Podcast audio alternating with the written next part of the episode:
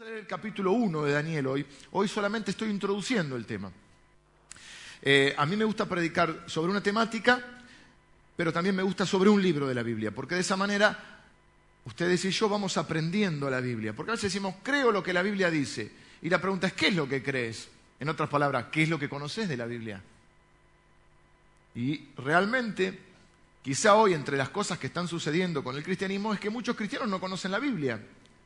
¿Y cómo van a vivir de acuerdo a la voluntad de Dios si no conocen la voluntad de Dios? Porque la voluntad de Dios está expresada en la Biblia. La palabra de Dios es inmutable, es decir, no cambia, Dios no cambia de idea. Y dice el apóstol Pedro que es la palabra profética más segura. Puede venir un profeta de Dios y darte una palabra, pero nunca va a estar a la altura de la palabra de Dios. Es más, si alguien te da una palabra, vos tenés que ponerla en oración y tenés que eh, sujetarla o, eh, considerarla a través o a partir de la palabra de Dios. Es decir, Dios, por ejemplo, Dios nunca se contradice. Si alguien me dijera una palabra supuestamente de parte de Dios que contradice la palabra escrita de Dios, no es de Dios. Dios no se anda contradiciendo.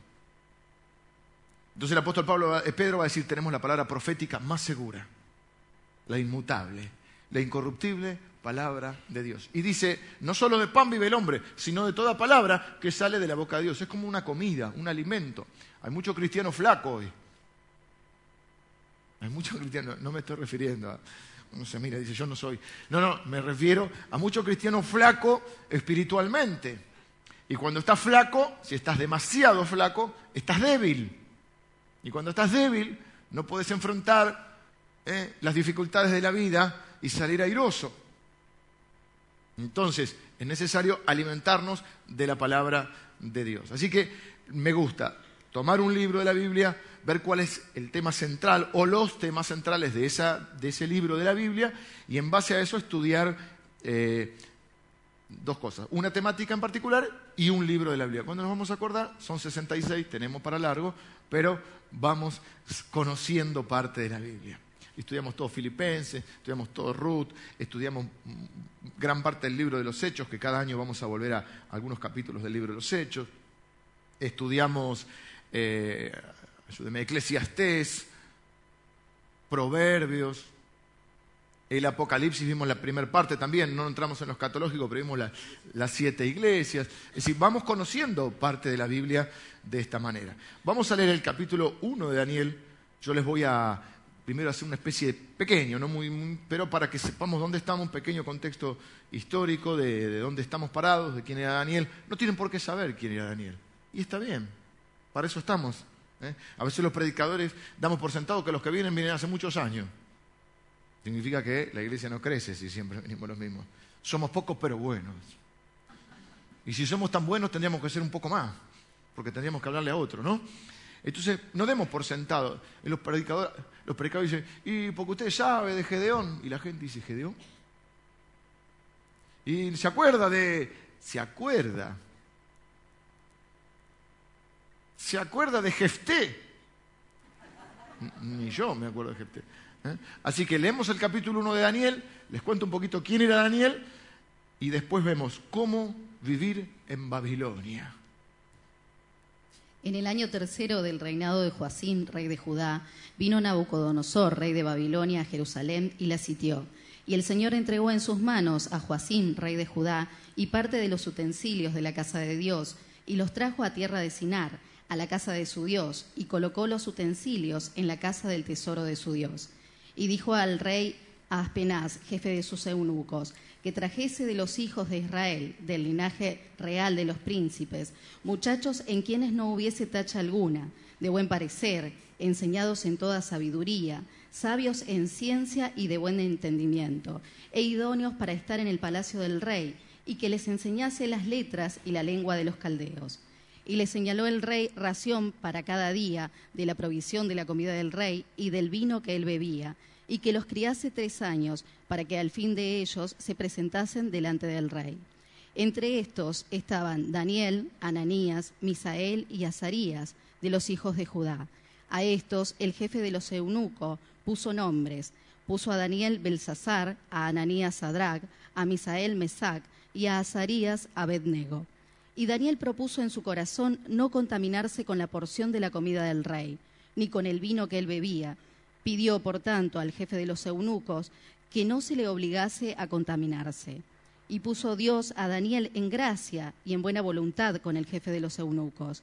Y dijo el jefe de los eunucos a Daniel, Temo a mi señor el rey, que señaló vuestra comida y vuestra bebida, pues luego que él vea vuestros rostros más pálidos que los de los muchachos que son semejantes a vosotros, condenaréis para con el rey mi cabeza. Entonces dijo Daniel a Melzar, que estaba puesto por el jefe de los eunucos sobre Daniel, Ananías, Misael y Azarías, te ruego que hagas la prueba con tus siervos por diez días y nos den legumbres a comer y agua a beber. Compara luego nuestros rostros con los rostros de los muchachos que comen de la ración de la comida del rey, y haz después con tu siervo según veas. Consintió pues con ellos en esto y probó con ellos diez días. Y al cabo de los diez días pareció el rostro de ellos mejor y más robusto que el de los otros muchachos que comían de la porción de la comida del rey. Así pues, Melzar se llevaba la porción de la comida de ellos y el vino que habían de beber y les daba legumbres. A estos cuatro muchachos Dios les dio conocimiento e inteligencia en todas las letras y ciencias, y Daniel tuvo entendimiento en toda visión y sueño. Pasado pues los días al fin de los cuales había dicho el rey que los trajesen, el jefe de los eunucos los trajo delante de Nabucodonosor. Y el rey habló con ellos, y no fueron hallados entre todos ellos otros como Daniel, Ananías, Misael y Azarías. Así pues estuvieron delante del rey. En todo asunto de sabiduría e inteligencia que el rey les consultó, los halló diez veces mejores que todos los magos y astrólogos que había en todo su reino. Y continuó Daniel hasta el año primero del rey Ciro. Bueno, ¿cómo vivir en Babilonia? Vamos a ver qué representa Babilonia, quién es Daniel y por qué estudiamos este libro. Bueno, estudiamos este libro primero porque es un libro muy, eh, podríamos decir, muy actual, que tiene mucho para enseñarnos hoy. Daniel es el prototipo de alguien piadoso, entendido como piadoso, alguien que busca en su espiritualidad agradar a Dios y vivir de acuerdo a las leyes de Dios, en medio de un mundo impiadoso. Daniel es el prototipo de alguien que no solo puede vivir, no solo puede resistir, sino que puede, entre comillas, contraatacar. ¿Mm? decimos que la resistencia por sí sola no es la victoria. Sin contraataque no hay victoria. Daniel a lo largo de su vida va a liderar tres avivamientos. Daniel a lo largo de su vida va a permanecer como una persona más, de las más influyentes en el imperio de ese momento más importante. Uno de los imperios más importantes de la historia es el imperio babilónico.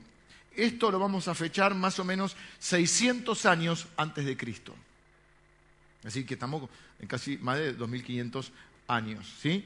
Eh, ¿Y, qué es lo que sucede? Esto está registrado incluso históricamente.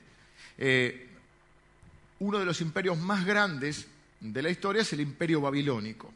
Y es un emblema de toda la contracultura del reino de Dios. Es decir, es el emblema de un sistema de gobierno, de valores, de relaciones opuesto al reino de Dios. Es un emblema del pecado. Cuando en el libro de Apocalipsis creo que es el capítulo 15 o el 18, no recuerdo exactamente ahora, Dios dice en un libro profético eh, acerca de las cosas que sucederán, que Dios va a castigar el pecado, que Dios va a castigar todo, todo este, este mundo no entendido como la naturaleza, sino como este sistema de valores que se opone al reino de Dios, en el cual vivimos, por eso se le llama a Satanás el príncipe de este mundo, no usa Sodoma y Gomorra como ejemplo, no usa Las Vegas, eh, usa Babilonia. O sea que para Dios Babilonia es el símbolo de todo lo que se opone a Él, de todo sistema político, religioso, moral y espiritual que se opone a Él. Y Él dice, voy a castigar y Babilonia caerá. Además de León Chalón lo dice, este, lo dice la Biblia, Babilonia caerá. Y voy a castigar el pecado de Babilonia. Daniel es un profeta. Daniel no siempre fue joven como muchos de nosotros. ¿eh? Que creíamos que siempre íbamos a ser jóvenes y nos dimos cuenta un día que no. Porque todo el mundo habla del joven Daniel. El joven Daniel inicia el libro a los 15 años. En este capítulo que leímos tiene unos 15 años. Pero por ejemplo, cuando están los leones y anda como por los 70. O sea, no siempre fue joven. Tampoco no siempre fue viejo, porque la gente, los chicos creen que nosotros hemos sido siempre viejos. Este, yo cuando me hablaban de una persona de 40 años, era chico, 40 años, tiene como 40 años. Sí, ¿no? Y hoy tengo, voy a cumplir 44 ahora en abril y, y yo no me siento tan grande todavía, ¿no? Aunque a veces miro al espejo y digo, ¿quién es ese viejo que está ahí? ¿Por qué vamos a estudiar entonces este libro? ¿De qué, ¿Cuáles son los temas principales? El tema principal, quizá, y que tiene que traer mucha paz y mucha tranquilidad a nuestro corazón, y quizás sea una de las claves para poder vivir en Babilonia, es entender la soberanía de Dios.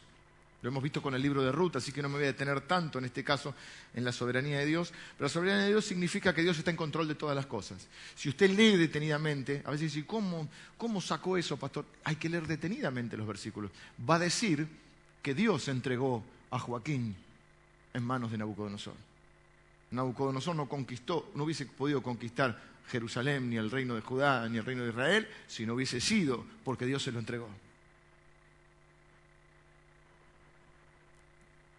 Digo esto porque aparentemente podría haber una crisis de fe para mucha de esta gente porque su Dios está derrotado. Nabucodonosor era un rey loco, lo suficientemente loco para llamarse Nabucodonosor. Y el padre era más loco también porque tiene un nombre peor, Nabucco no sé cuánto, peor.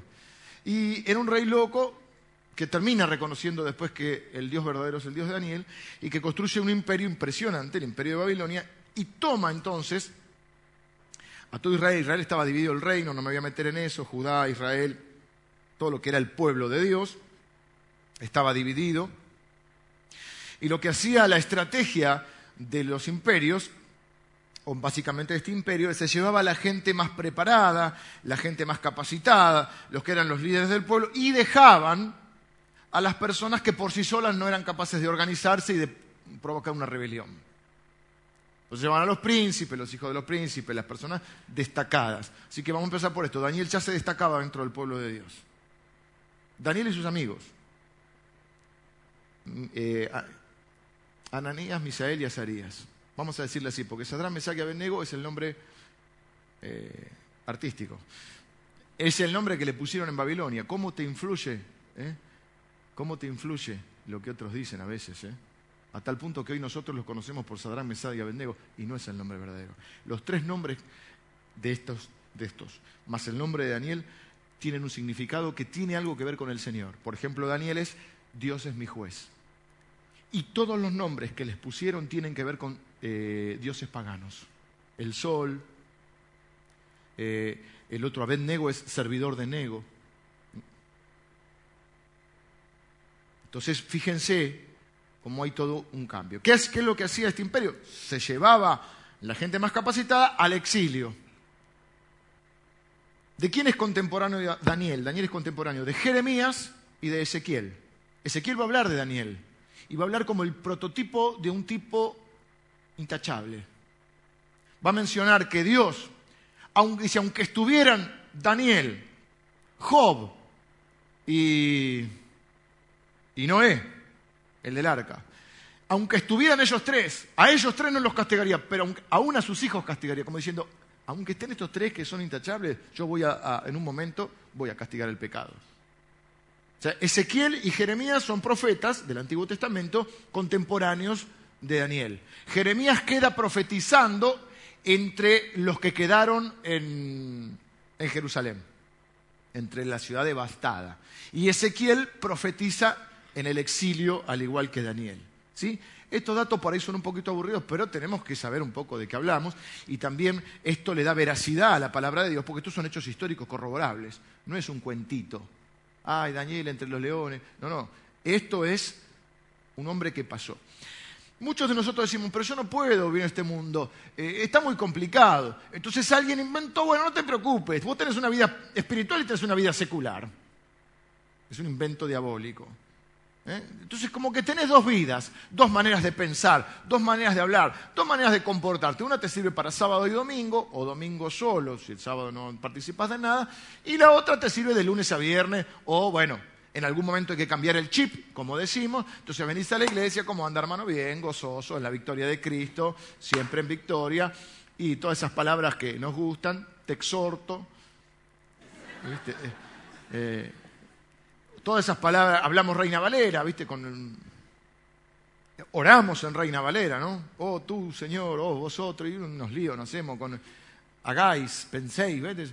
Y de lunes a viernes, ya sé, Carlito, ¿cómo anda? Y la boca, una, un infierno.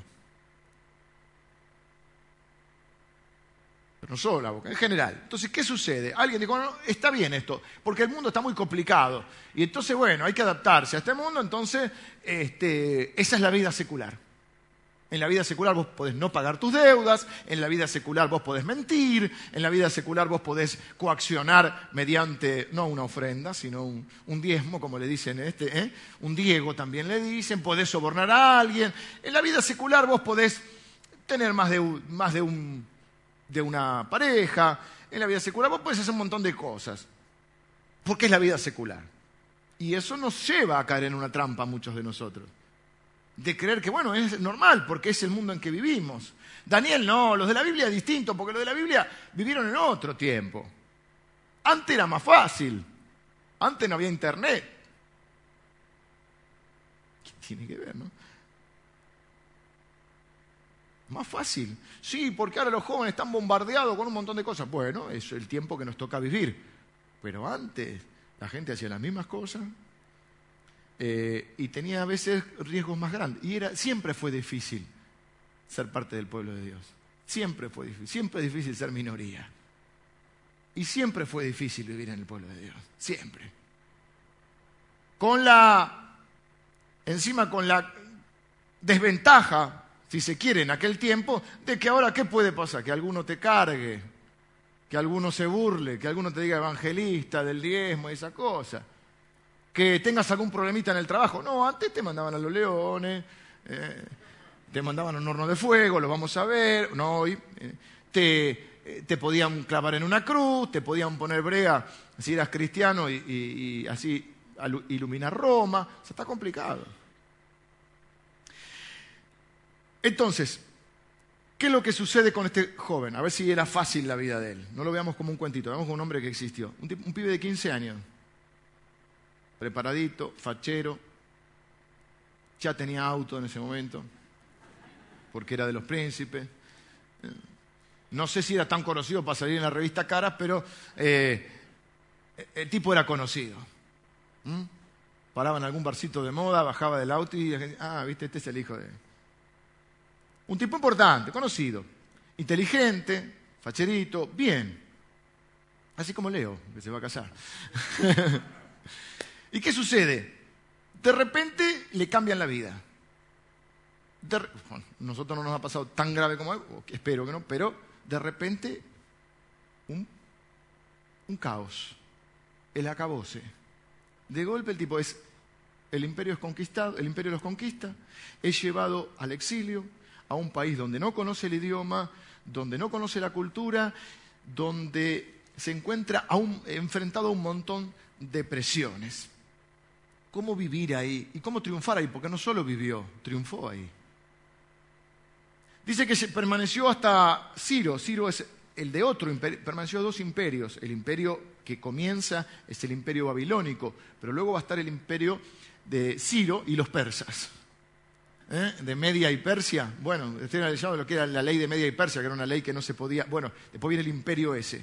Eh, Isaías profetiza sobre Ciro diciendo, aunque no era del pueblo de Dios, dice, este es mi ungido, yo iré delante de él y qué sé yo. Eso es para Ciro. Ciro va a, conquistar el imperio bíblico y los va a dejar ir. Pero ya Daniel no se sabe si volvió, porque Daniel ya va a estar llegando a los 100 años. Sobrevivió a cuatro reyes, lideró tres avivamientos, soportó todas las presiones y las envidias de todo el resto de los que estaban ahí. Y se pudo mantener siendo testigo, brilló para Dios en ese Babilonia. Así que también puede ser como brillar en Babilonia. 15 años lo llevan eh, medio de esclavo.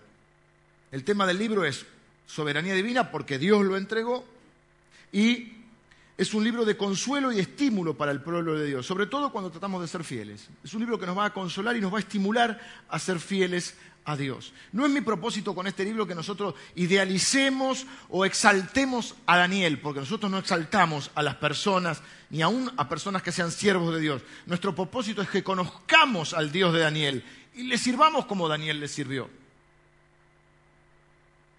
La gran lección que aprenderemos es que nuestro Dios es un Dios digno de ser adorado, de ser servido y es un Dios digno de confiar en Él.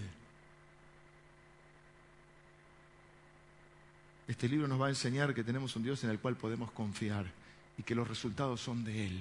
No es problema mío el resultado. Mi problema es caminar en su palabra. Daniel, unos 15 años, eh, lo, lo llevan a Babilonia y ahí como vemos había doble estrategia de ¿cuál era la estrategia del imperio? Por un lado era la estrategia de imposición, podríamos llamar por la fuerza voy y conquisto. Pero había otra conquista mucho más sutil, que le podemos llamar la estrategia de asimilación. ¿En qué consistía? No eran ningunos tontos.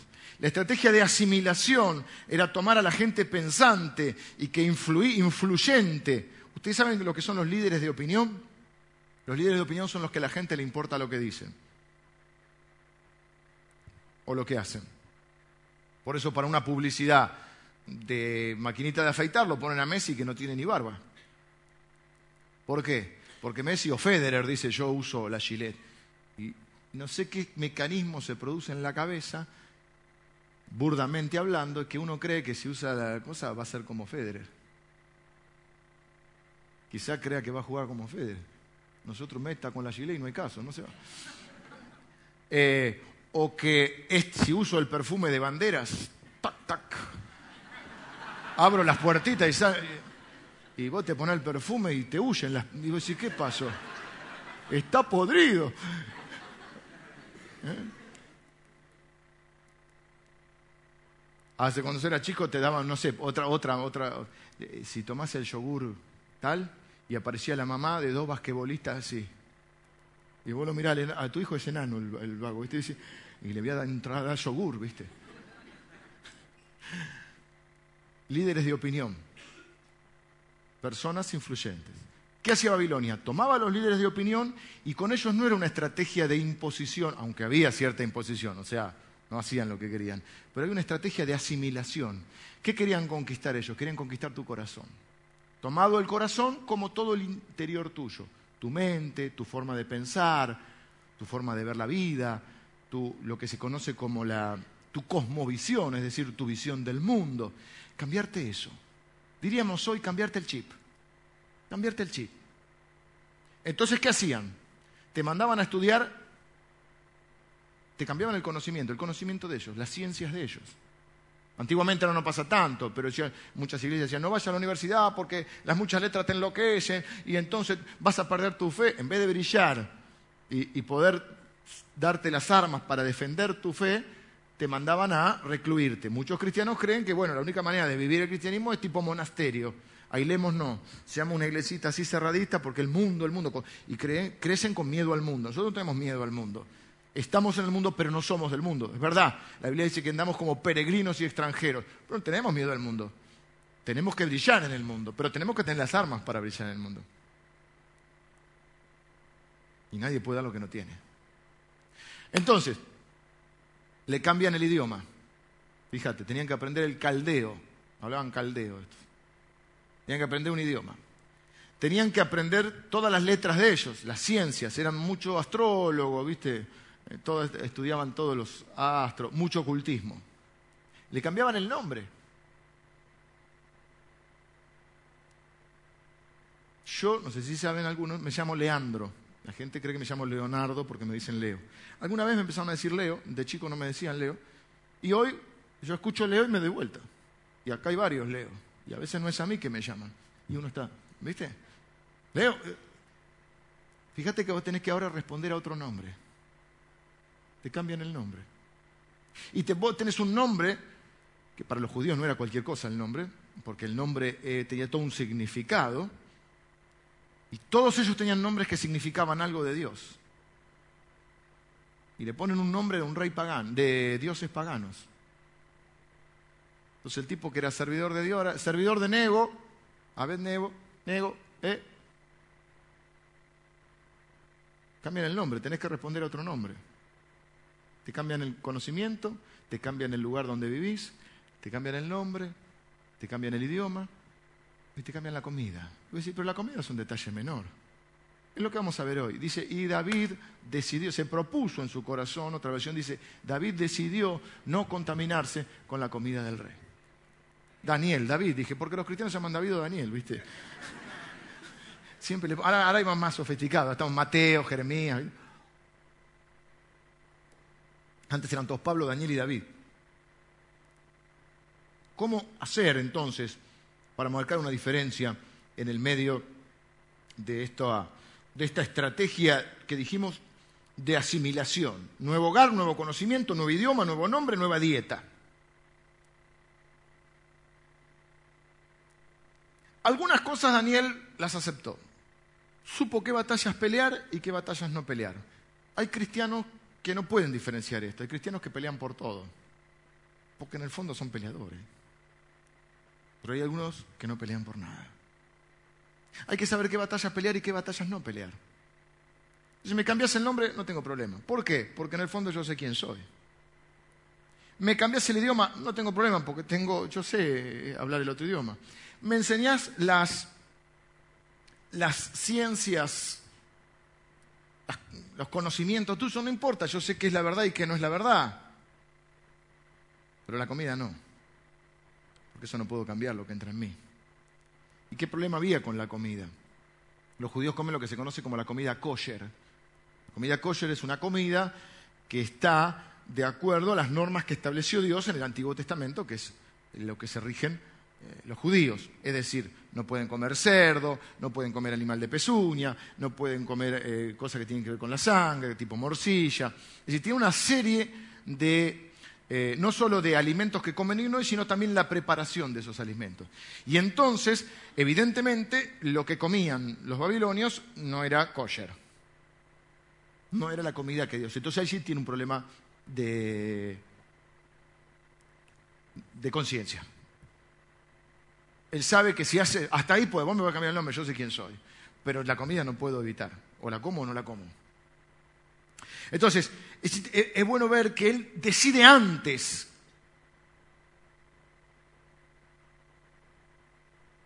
y no decide acomodaticiamente porque quizá la primera lección es que cuando uno decide caminar con Dios, tiene que saber que los resultados le, corresponden a Dios.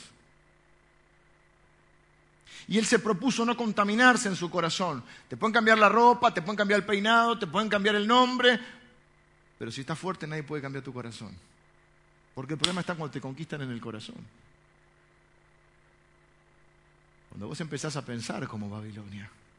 Cuando vos empezás a, a, actuar como un babilonio. Porque lo que ellos querían es transformar a estos jóvenes judíos en babilonios. Porque ellos iban a influir al resto. Y entonces, por un lado tiene que ver con este tema del alimento impuro. Por otro lado tiene que ver con que también era gozar de ciertos privilegios y muchas veces la influencia viene por la ventaja que vos podés sacar. Porque nos ponemos acomodaticios, porque el vino del rey no era cualquier vino. La comida del rey no era cualquier comida. Entonces, por un lado, sí, estoy eh, exiliado, tengo 15 años, no sabemos si era eunuco o no, no le voy a explicar hoy eso, pero bueno, es probable porque los jefes de los eunucos todo un cambio cultural que el tipo tiene que enfrentar, pero por otro lado te dan, bueno, bueno, pero tan mal no está. Mira la pilchita que te dieron, un buen vinito, la buena comida y vos te vas acomodando. ¿Y, qué tiene de malo? Pregunta incorrecta y tonta. La pregunta no es qué tiene de malo, la pregunta es qué tiene de bueno. Muchos jóvenes dicen, ¿y qué tiene de malo hacer tal cosa? ¿Qué tiene de bueno? ¿En qué te edifica? ¿En qué te hace crecer? ¿En qué te hace madurar? ¿En qué te hace mejor persona? A veces la respuesta es equivocada porque la pregunta es equivocada. Y muchas veces es una pregunta muy sutil, ¿qué tiene de malo? Y así nos vamos deslizando y así el príncipe de este mundo va conquistando nuestro corazón. Y así el príncipe de este mundo te va contaminando con su comida. Y la, vida de muchos de ustedes tambalea porque comen un poquito de la comida del Señor y un poquito de la comida del príncipe de este mundo. Pero Dios dijo no solo de pan vive el hombre, sino de toda palabra que sale de la boca de Dios. Es decir, ¿qué es tipología de qué el alimento? De la palabra de Dios. Y muchos de ustedes escuchan el, domingo palabra y el lunes escuchan al príncipe de este mundo. Y lunes y martes y miércoles. Y nosotros tenemos que el domingo contrastar. Si predica largo, una hora predico, hora y cuarto. Yo tengo que contrarrestar en una hora y cuarto toda la basura que vos escuchás de lunes a viernes. Y tu vida tambalea porque está un pie en la roca y un pie en la arena. Un poquito le crees a Dios y un poquito le crees al príncipe de este mundo. Comes un poquito de la comida del Señor y comes un poquito de la vida del príncipe, de la comida que te da el príncipe de este mundo. Pero vos tenés que ser como David que dice, el Señor es mi pastor, a mí nada me va a faltar. Que dice, preparas mesa delante de mí, en presencia de mis angustiadores, mi copa está rebosando. La única forma de que tu copa esté rebosando, de que tu vida esté llena, que vos comas de la mesa de la palabra del Señor que preparó para vos, aunque sea en presencia de tus angustiadores. A veces oramos para que el Señor quite nuestros angustiadores. Y este los tuvo que soportar más de 70 años.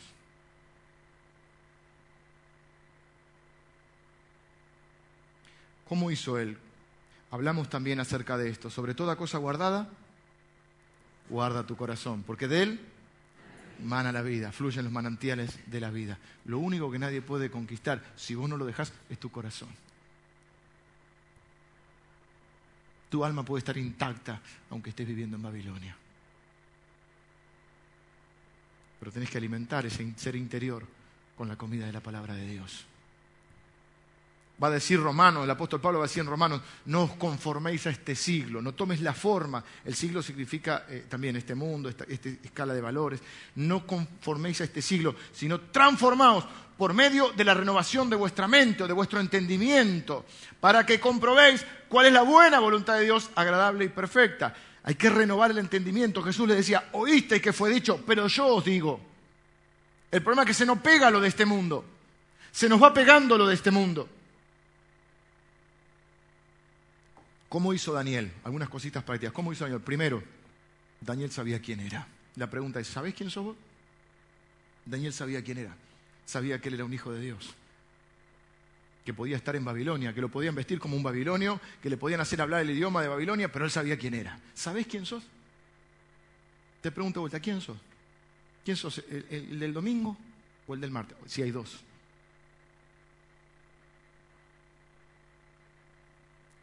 Le decía a los chicos, ¿sos el que, el que el domingo canta en la iglesia o el que el sábado a la noche fuma marihuana?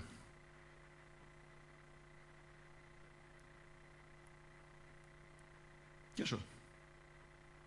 ¿Quién sos el que acá eh, eh, en la iglesia da el discipulado o el que el martes miente en su trabajo?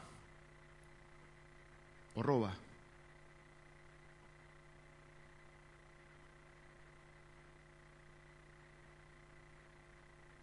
¿Quién sos?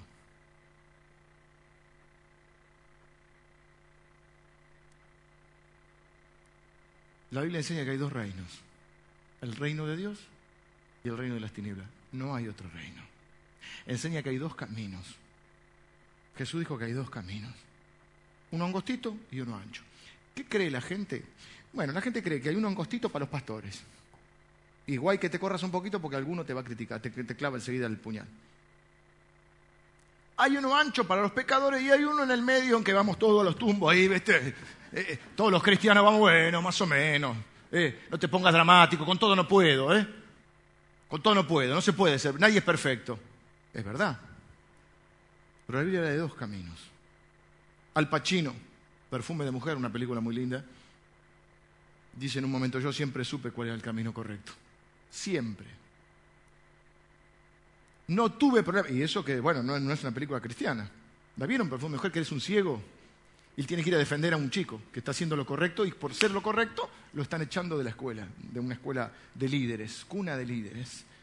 Y entonces él dice, yo supe siempre cuál era el camino correcto. No tuve problema, y menos usted y yo que tenemos el Espíritu Santo, sabemos lo que está bien, lo que está mal. Ay, estoy orando para ver si le devuelvo la trompada o no. Estoy orando para ver si miento o no miento. No, no, no hay que orar para eso. Y él dice, yo siempre supe cuál era el, el camino correcto. El problema es que era muy angosto. Y él mismo reconoce, un tipo que es respetado porque es un ex militar y Estados Unidos son muy, muy, muy, muy respetadas las personas que han sido líderes, de, lo tienen como líderes de la nación. ¿no? Y él dice, yo siempre, siempre supe cuál era el camino correcto, el problema es que era muy angosto. Y usted y yo no tenemos problema para hacer lo que está bien y lo que está mal. Nos pasa lo mismo, es que es muy angosto. Y yo creo que hoy ser rebelde, hay que ser rebeldes con causa. Rebelde sin causa era James Dean. Hoy creemos que ser rebelde por una campera de cuero y un tatuaje. Eso lo hace cualquiera. No estoy yo muy en contra, no me pone con el tema ese. Fue un ejemplo nomás. Antiguamente era, no sé, ser rebelde era tener pelo largo. O un jean roto, qué sé yo. Hoy ser rebelde. ¿Qué es ser rebelde? Es oponerse a la cultura que nos quieren imponer, a Babilonia. Así que hoy rebelde es estudiar, trabajar, esforzarse, tener una buena familia. Amar al Señor, vivir en obediencia a su palabra. Eso es ser rebelde hoy. Establecer lo que se conoce como una contracultura.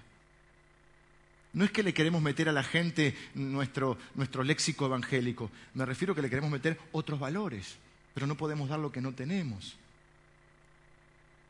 Ser rebelde es ser obediente a Dios. Hoy. Y es lo que hace Daniel. Los resultados le corresponden a Dios. Pero él sabía quién era. Daniel afirmó su identidad. Me pueden cambiar todo, pero no van a cambiar mi corazón y no van a cambiar mi identidad. Yo sé quién soy.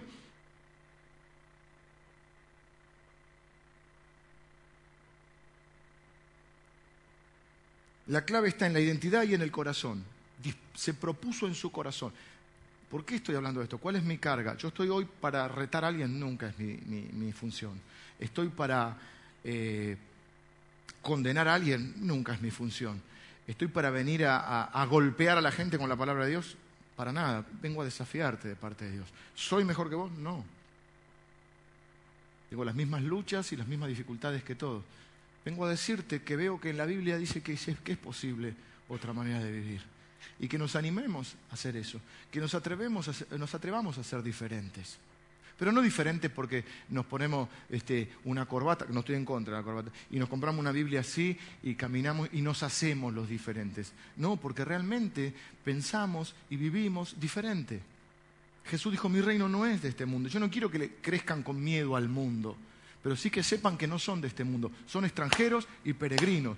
Y dice la Biblia en Hebreos capítulo 11 que lo tienen que leérselo, y es, mi capítulo casi preferido de la Biblia, y no, no está lejos la fecha que haga una serie sobre todo Hebreos 11, que habla de todos los héroes de la fe ¿eh? Empieza definiendo la fe, es el capítulo de la fe. Sin fe no se puede agradar a Dios, dice. Y el capítulo, acá hay que tener fe para hacer esto que hizo Daniel. Y ese capítulo nos va a hablar de toda la gente ¿eh? que, que muchos afrontaron consecuencias mucho más difíciles de las que vamos a tener que afrontar nosotros por pertenecer al reino de Dios. Y dice, ellos andaban en este mundo, pero buscaban, pero sabían que buscaban otra patria. Salieron de esta sabiendo que no pertenecían a esto, que pertenecían a otro lado. Y dice, de esta gente Dios no se avergüenza de llamarse su Dios. Y mi oración es que cuando llegue delante del Señor, el Señor no se avergüence de mí. Y no diga, bueno, pasa, pasa, pasa que no te vea nadie. ¿Mm? Sino que el Señor esté orgulloso de mí. Y más, va a decir, el Señor no se avergüenza de llamarse Dios de ellos. Acá muchas veces el rey va a reconocer y va a decir, el Dios de Daniel. Va a decir, el Dios de Sadrán, él sí le va a decir Sadrán, el Dios de Sadrán, Mesach y Abelnego es el verdadero Dios. Va a decretar, así como decretó que todo el mundo lo tenía que adorar a él, va a decretar que todo el mundo tiene que respetar al Dios de Daniel. Y nos vamos a preguntar juntos, ¿qué se dice de tu Dios? ¿Qué se dice de tu Dios? ¿Qué dice la gente cuando vos decís que sos cristiano? ¿Qué imagen tienen de Dios? Hay gente que la única imagen que va a tener de Dios es a través tuyo. A través tuyo, soy el único cristiano que conocen. Y yo estoy cansado de, que cuando uno ahora diga que es cristiano, que es pastor, la gente eh, se agarre los bolsillos. Porque no, no, los cristianos no. Yo tengo para recomendarte para el trabajo un cristiano, no, ja. Debería ser una garantía que alguien diga, soy cristiano. Y dice, Dios no se avergüenza de llamarse de eso. Y en un momento va a decir, toda esta gente afrontó las consecuencias. Algunos taparon boca de leones, eh, apagaron fuegos impetuosos, algunos fueron, este, eh, enfrentaron consecuencias malas también. ¿eh? Dice, muchas mujeres resubieron a sus muertos. Una mujer dijo, prefiero ser la viuda de un héroe que la mujer de un cobarde. No lo dijo en la Biblia, pero se podría, se podría meter. Y dice, de los cuales el mundo no era digno. Esta gente, esta gente de la cual Dios no se avergüenza, dice, el mundo no era digno. Otra versión más popular va a decir, el mundo no merecía gente así. Y yo quiero desafiarte a que seamos personas que este mundo no nos merezca. Ni hablar como padres, como hijos, no son del mundo, son, son nuestra familia, pero ¿sabes qué? Que, que tu mujer diga, yo la verdad no merezco un marido así, no merezco un marido así que tus padres digan la verdad, yo no me merezco un hijo así. En el buen sentido, no en el mal sentido, ¿no? El pastor Leo dijo, no, no, no, un momentito. No sé si me explico. Que vos digas la verdad. Es un honor ser el papá de este chiquito. No me lo merezco. No merezco esta, esta esposa. ¿Mm? Miren que en el trabajo, si tenés una empresa, diga, no me merezco un jefe así. Qué buen tipo es este jefe que te... La verdad no me lo merezco. El mundo no merecía gente así. Así vivieron. Y si ellos vivieron, nosotros también podemos hacerlo. Con las particularidades de este tiempo. Pero ¿de dónde arranca? Primero sabiendo quién sos. Y segundo, decidiendo guardar tu corazón. Saber qué batallas pelear y cuáles no. ¿Cuáles son tus límites? Mira este chiste, es un chiste, pero hablando de los límites. Una fiesta muy, muy paqueta, diríamos. Un hombre muy elegante se acerca a una mujer muy bonita y le dice, usted quisiera pasar la noche conmigo, yo le ofrezco un millón de dólares. Como la película. La mujer dice, bueno, déjemelo pensar. Se acerca, pasa una hora, se acerca de vuelta y le dice, le ofrezco para pasar la noche conmigo 100 pesos. Pero usted está loco, indecente. ¿Quién se cree que soy? No, quien ella sé, lo que estamos discutiendo es el precio. No sé si me explico. ¿Cuál es tu precio? Que no te compren por menos de nada, dice Sabina. ¿Qué sabía Daniel? Sabía quién era sabía qué, batallas pelear. Y sobre todas las cosas, sabía quién era Dios. Y sabía que tenía un Dios que honra a los que le honran. Y sabía que tenía un Dios que era soberano, cuando todos pensaban que Dios había perdido. Hay un hecho muy importante que pasé por alto, y es que eh, Nabucodonosor se lleva todos los utensilios del templo. Esas cosas eran sagradas. Decir, bueno, Dios puede permitir eh, que perdamos una batalla, pero que Dios permita que se lleven sus cosas. Eso es muy. Después uno va a pagar por usar esas cosas. Un rey va a pagar por usar esas cosas. Pero aparentemente todo el mundo pensaba, Dios perdió. De hecho, Daniel y estos tres compañeros no son los únicos príncipes de Israel que se llevan, se llevan un montón de príncipes. Pero los que se destacan son estos. Quizá los otros se volvieron babilonios, quizás se acomodaron. Y bueno, me dieron un carguito, soy funcionario. Qué palabra horrible, funcionario. ¿no? Soy funcionario o funcional a un, imperio. Y, este, y bueno, un poquito de la comida del rey. la pichita Babilonia no está tan mal. Este, Dios sabe. Dios sabe que yo, en mi corazón. Va a pasar después un día con la oración. Y, podría haber metido excusas, Daniel. Puede decir, bueno, ah, ¿sabe qué? Me cayó mal la comida. Podía, metido, podía tirar la comida sin que nadie lo viera. Pero las veces que vemos a Daniel, a mí me llama la atención con un tipo que no tiene miedo. En un momento van a prohibir orar Y dice, bueno, oro en silencio, tal, nadie me ve. Señor, en nombre de Jesús. Te reprendo, te reprendo. ¿Sabe qué hace? Abre la ventana de la casa y se pone a orar. Ahí lo mandan a los, a los leones. No se podía orar, no se puede orar. Medio reventadito, Daniel, ¿viste? No se puede orar, abramos, las ventanas. Y algunos de nosotros necesitamos abrir las ventanas de nuestra vida y que se vea quién realmente somos. Dios no se avergüenza de ti, no te avergüences de Él. No te avergüences del Evangelio y no pongas en vergüenza el Evangelio. No es un reto, es un desafío. Estoy terminando hoy.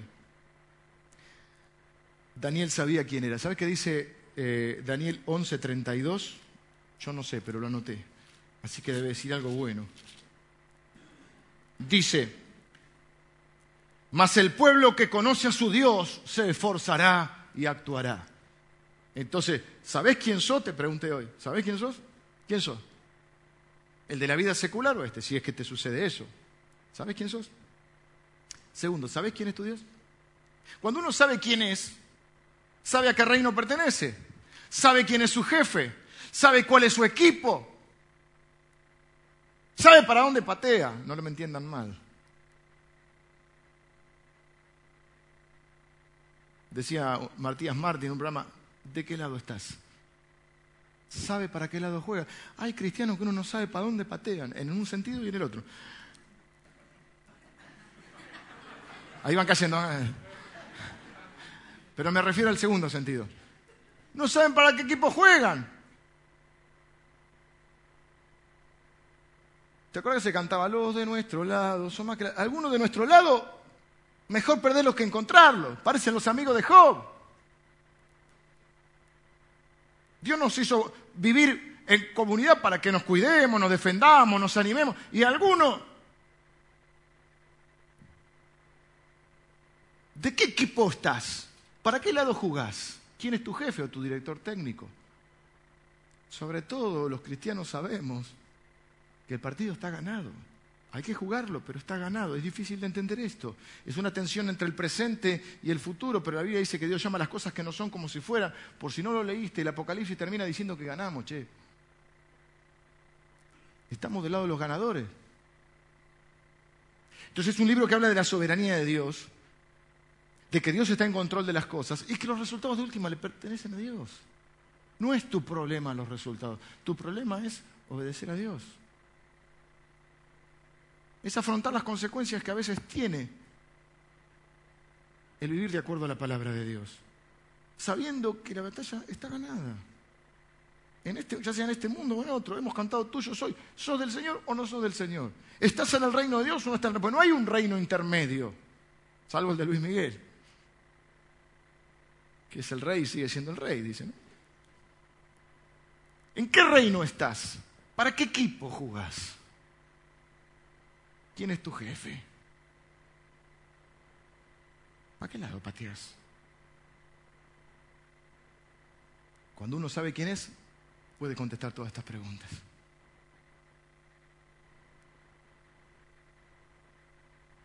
Mandela dijo, todo parece imposible hasta que se hace o hasta que alguno lo hace. Hay veces que nos parece imposible sobrevivir en este mundo, en el mundo de los negocios, por ejemplo, que está tan corrupto, tan difícil. Parece imposible manejarse con, la palabra de Dios. Pero evidentemente es posible. ¿Cuál fue el resultado? Dice que físicamente los halló más fuertes, intelectualmente superiores, Daniel y sus compañeros. Dios les dio conocimiento, inteligencia y entendimiento y fueron hallados diez veces mejores. Y yo no quiero que los cristianos seamos los que tenemos este, la peor economía, la peor ética, eh, eh, diez veces mejores. Todo más o menos, todo sencillito, todo, todo, todo pobretoncito, todo medio berretón. Diez veces mejores. Ya no que los de su pueblo. Porque lo primero es que brillaban en su pueblo. Pero el verdadero, voy a inventar una palabra, brillamiento. Me gusta inventar palabras. Ahora vi que empoderar está en el diccionario, no es invento. El verdadero brillamiento es afuera. Afuera. No necesitan mucha fe para estar acá, más que para recibir la palabra. Necesitan fe para creerle a Dios el martes, miércoles. Vengan los músicos. Dios honra a los que le honran.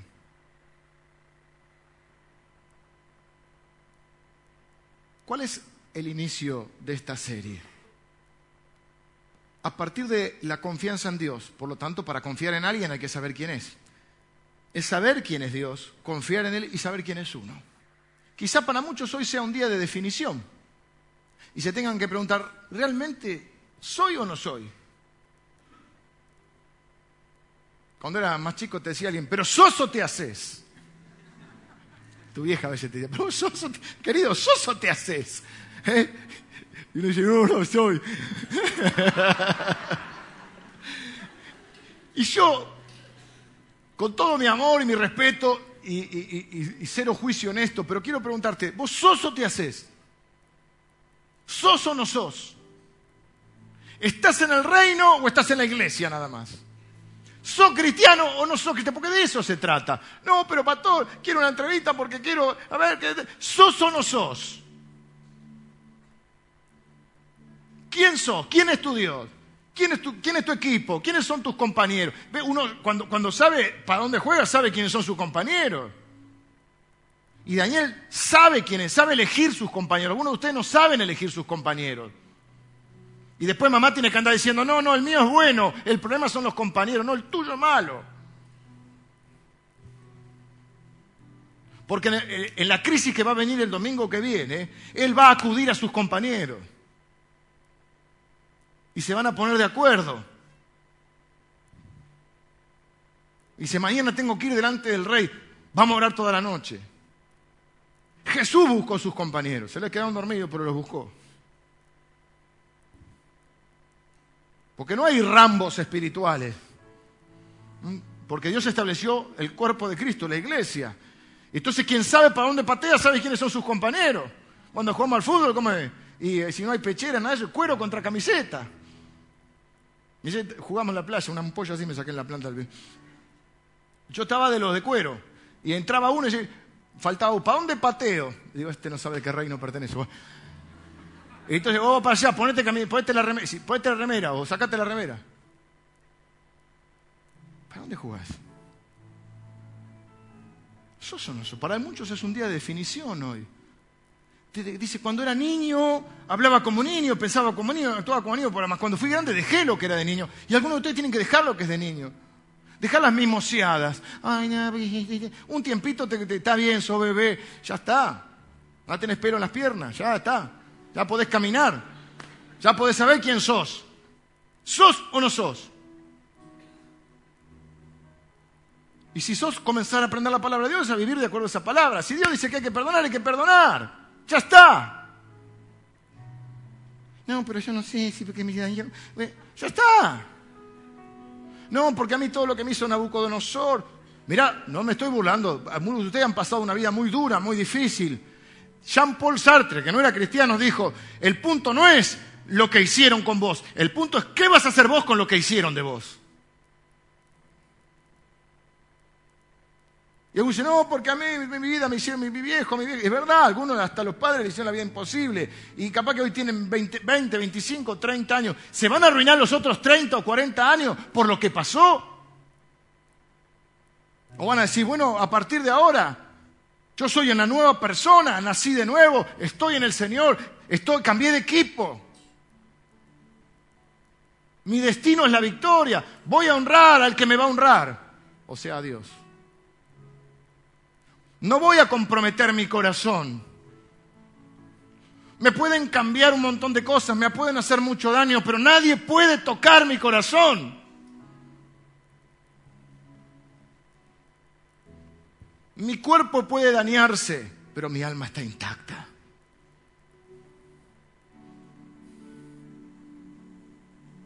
Algunos de ustedes hoy es un día de definición, de atreverse a ser diferentes y hacer una diferencia, atreverse a ser contracultural, a salirse del montón. Miren, alguien dijo que gente que estudia psicología, estas cosas, algo que la Biblia también le menciona. Dice que hasta los seis o siete años todos somos geniales, únicos. Ustedes saben que creo que es un descubrimiento argentino que nadie en el mundo tiene las huellas digitales que tenés vos. Únicas. Y si por lo menos te quemás o te morís así, creo que la dentadura te buscan. No fui muy favorecido también, se me torcieron un poco, pero nadie tiene, son marcas únicas, que de alguna manera es mucho más importante que eso que marcan, sino que marcan que vos sos único y especial. Creo que hay más de seis mil y pico de millones de personas en este mundo, ahora, más los que vivieron. Nadie tiene la huella digital tuya. Nadie tiene la dentadura tuya. Sos único y especial. Y así en muchos aspectos. Y, la realidad es que cuando nacemos, nacemos eh, de esa manera.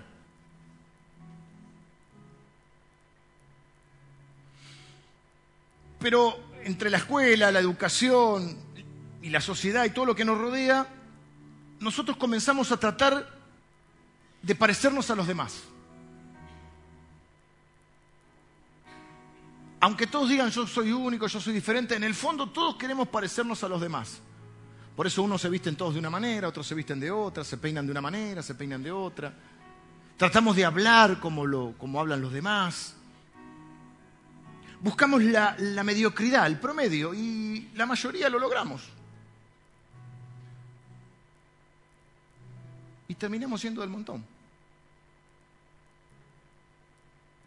Y yo quiero desafiarte en base a la palabra de Dios a que vos procures ser vos mismo. Que no te empeñes en ser mediocre si podés ser genial. No te empeñes en parecerte a los demás si podés ser único. Si Dios te hizo único. Que no tengas miedo a ser diferente. Que tengas el coraje y la fe para asumir, que perteneces al reino de Dios. Y que en ese reino de Dios, Dios te hizo único, especial y genial.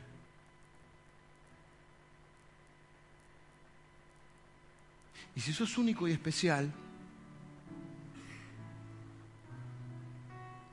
no pienses como todos. No hables como todos no actúes como todos. No seas una oveja más de la manada que escucha la misma basura que todos y que cree las mismas mentiras que todos y que no se puede y que acá la única forma es ser chorro y la única forma es al fin y al cabo de que sirve ser diferente. Le sirve a Dios, te sirve a vos. Se puede engañar a todo el mundo, pero no se puede engañar a Dios. Y uno no se puede engañar a uno mismo, o no debería. Estás en Babilonia, no sos de Babilonia. No pienses como un babilonio. No hables como un babilonio. No actúes como un babilonio. Jesús dijo, mi reino no es de este mundo. Ustedes son peregrinos y extranjeros en este mundo. Estamos como de viaje. Amamos a la gente de este mundo. ¿Mm? Queremos que a través nuestro Dios salve a la gente de ese mundo. Queremos amar y servir a la gente de Babilonia, pero no somos de Babilonia. No somos mejores naturalmente que ellos, pero tenemos algo que nos hace diferente. Hemos nacido de nuevo. Dios nos ha dado un nuevo corazón. Dios nos ha dado su Espíritu Santo para saber por dónde tenemos que caminar, qué decir y qué callar. Hemingway decía, nos lleva dos años aprender a hablar, sesenta aprender a callar y algunos no lo logran.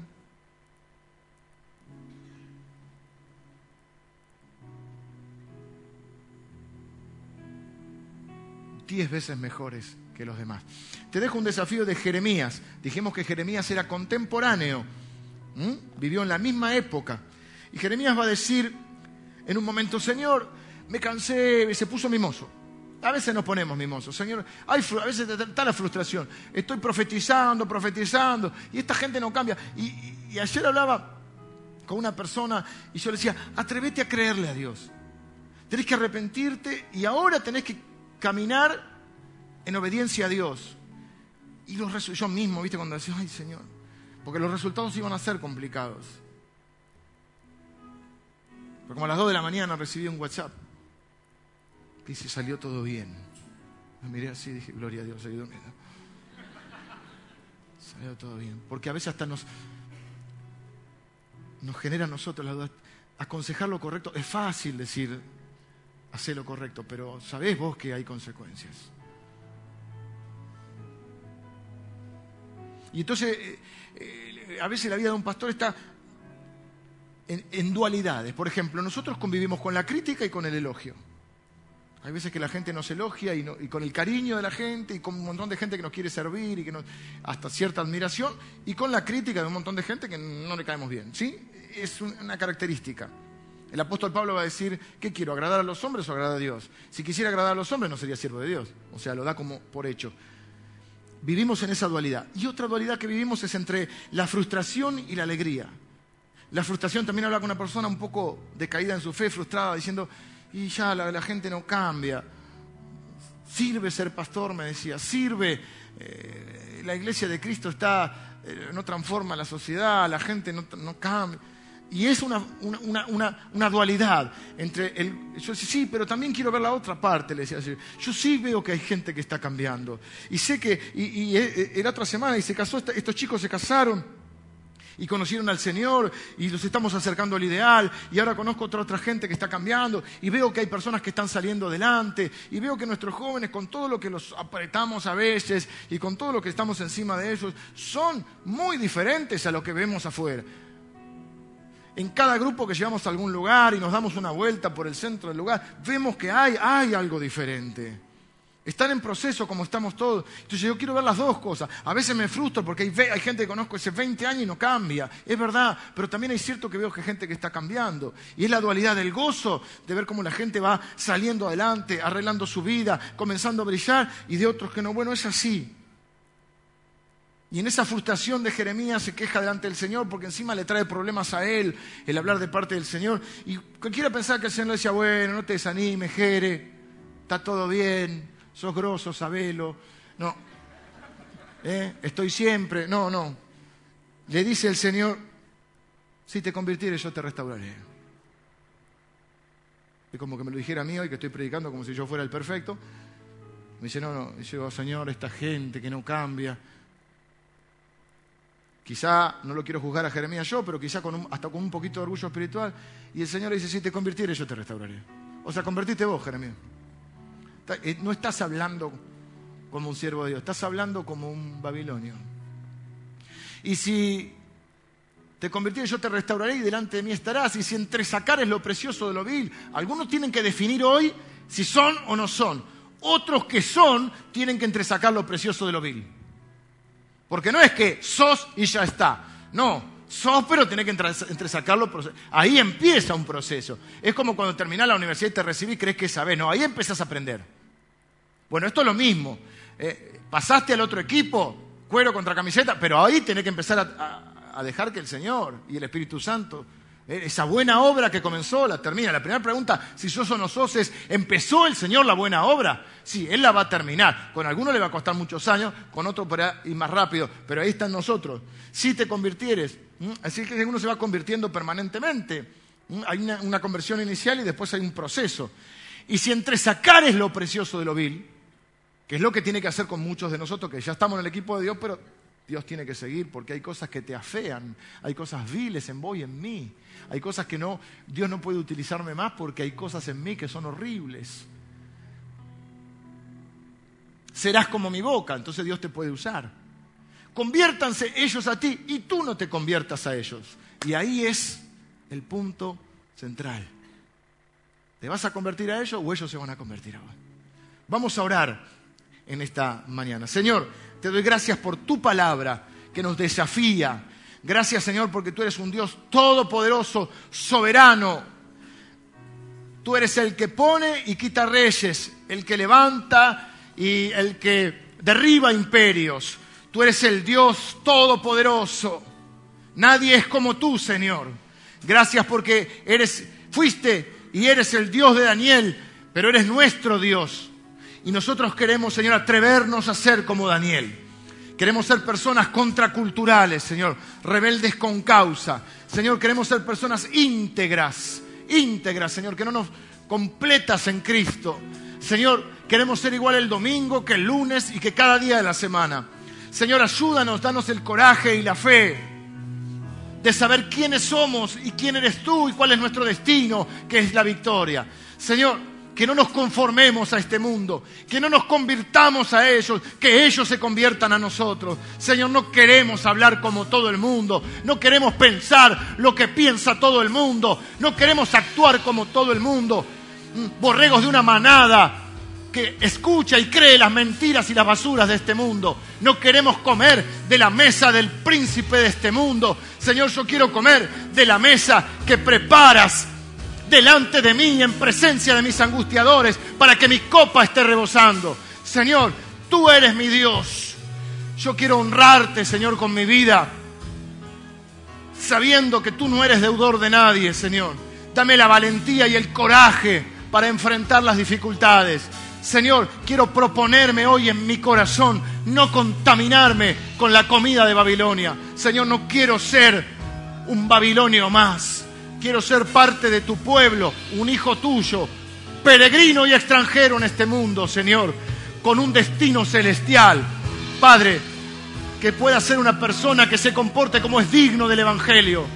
Señor, que pueda ser de esa gente de la cual tú no te avergüenzas, Señor. Padre, que este mundo no me merezca. Señor, en el nombre de Jesús, dame la fe para poder afirmar hoy mi identidad. Estoy orando ahora por los que se están decidiendo hoy. Hoy es día de definición, mi querido hermano, es día de definición. Quizá tengas que decir, Señor, yo no he vivido hoy, hasta ahora, como, como debería haber vivido. En el nombre de Jesús, yo hoy, Señor, me pongo la camiseta del reino de Dios. En el, en el nombre de Jesús, Señor, me propongo en mi corazón, no voy a contaminarme más, voy a rechazar todo lo que no viene de ti. Voy a saber elegir mis amistades. Voy a, caminar en integridad y en obediencia a tu palabra. Señor, voy a honrarte con mi vida. Hay otros que están orando y dicen, Señor, ayúdame que tu Espíritu Santo siga trabajando en mí para entresacar lo precioso de lo vil, Señor. Esas cosas que me afean, esas cosas que afean mi personalidad, esas cosas que impiden que puedas usarme más.